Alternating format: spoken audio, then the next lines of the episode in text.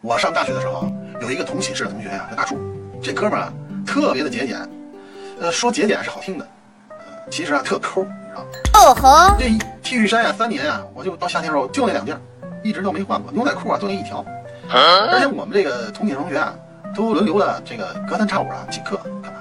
没见着这个大树啊请过一次，就这么抠。哎呦我的妈！呃，大三那年有一天晚上，我啊当时是回家，嗯，然后回来的时候特别晚了，都接近啊十二点了。呃，我一推门一进来，哎，就见大柱呢趴在那桌那儿，那眼前一方便面，那吃了。